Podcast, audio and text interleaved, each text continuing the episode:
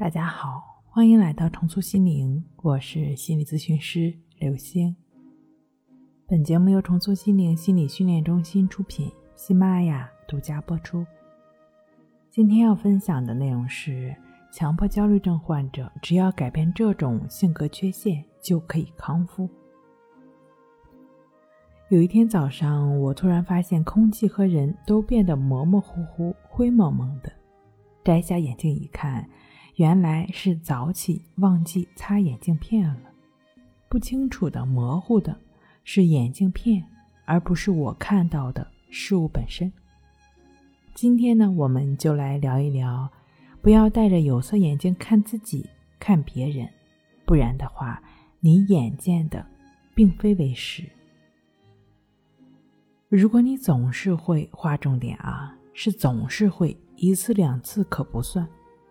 如果你总是会升起厌恶、憎恨、烦躁、易怒的情绪，那么你需要有意识的觉察自己是否戴了有色眼镜呢？戴着有色眼镜去看别人、看自己，自带光圈看谁都不顺眼，或者自我贬低，觉得自己谁都不如。你也会有这种性格缺陷吗？一旦觉察到自己气儿不顺的时候，请辨析一下当下的自己是不是戴着有色眼镜了呢？这个时候，你需要摘下有色眼镜，如实的观察对待，放下任何的分别心、评判心，就只是了解清楚它本来的样子，而不是你赋予的意义。这就是正念。前两天有位前来咨询的朋友说。自己的强迫最开始是因为工作太闲，工作没什么事儿干，每天呢就坐在电脑前胡思乱想的刷网页。后来看到一个艾滋病就非常害怕，每天在网上问医生，每天都会找不同的医生咨询，最后被确认是焦虑状态。医生也安慰了他很多，自己也断了网瘾一段时间，好了很多。可能真的是因为太闲，无处安放的鼠标又开始不自觉的去刷网页了。后来了解到强迫症这个词，就更加控制不住的害怕，工作也做不了了，特别害怕。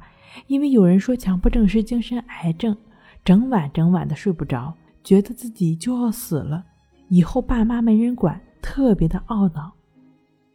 没有办法上班之后，他的母亲就到处带着他去看病。身体就像被母亲牵着走一样，但是脑袋却是一刻不停歇的想这又想那，就特别困惑，自己到底是强迫还是焦虑呢？有的医生说是强迫，有的医生说是焦虑。一开始他怕自己是强迫，就超级害怕，后来慢慢接受了自己是强迫问题，不能深想，一往深里想，马上那些强迫的想法就会出来。真的怕自己哪天绷不住了，会疯掉。在心理咨询师李洪富老师的《战胜强迫症》一书中，曾经提到，正确看待强迫症的做法是保持觉知，也就是正念。什么是正念呢？在一开始我就举了有色眼镜的例子。事实上，简单来讲，正念就是觉知，就是知道，就是清楚。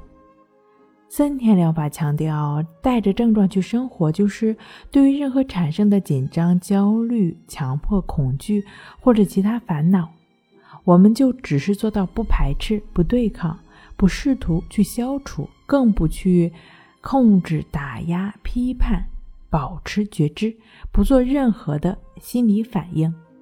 如此一来，我们就能从妄想的循环中逐渐摆脱，回到当下。强迫、焦虑等一切的感受便会逐渐减弱，最终完全消失。有人说：“我生来就是强迫，治不好的。”当你有这种想法的时候，想法也在凝望你。强迫症的产生会跟某些人格特质有相关性，但不能称之为因果。打个比方说，如果你是一个富豪，别人说你穷，你会介意吗？因为压根儿不在意，所以完全不受伤。本身容易敏感、多疑多虑。这种心理特质的人，一旦接触某些容易引起你注意的信息，发现这个信息事关自己，就会不由自主的多关注一些。多次的关注就是被强化的过程，注意被强化在这个点上，除了能焦虑、能强迫，还能有跑吗？莎士比亚曾经说：“我们所要做的事，应该一想到就去做，因为人的想法是会变化的。”有多少舌头，多少手，多少意外，就会有多少犹豫，多少延迟。我们了解了，保持正念就能摆脱强迫症，也知道了强迫症不是无法改变的。就在这一刻，需要行动，避免犹豫和迟疑，立刻保持正念，保持觉知，保持心的清醒。对于深陷在强迫症中的朋友。可能一下子做起来有些困难，你可以借助一个工具——抑制法，融入在生活中，亦是如此的练习，正确持续的去做，便能逐渐的增强觉知力，一点点从强迫症中摆脱，顺其自然的生活了。好了，今天跟您分享到这儿，那我们下期再见。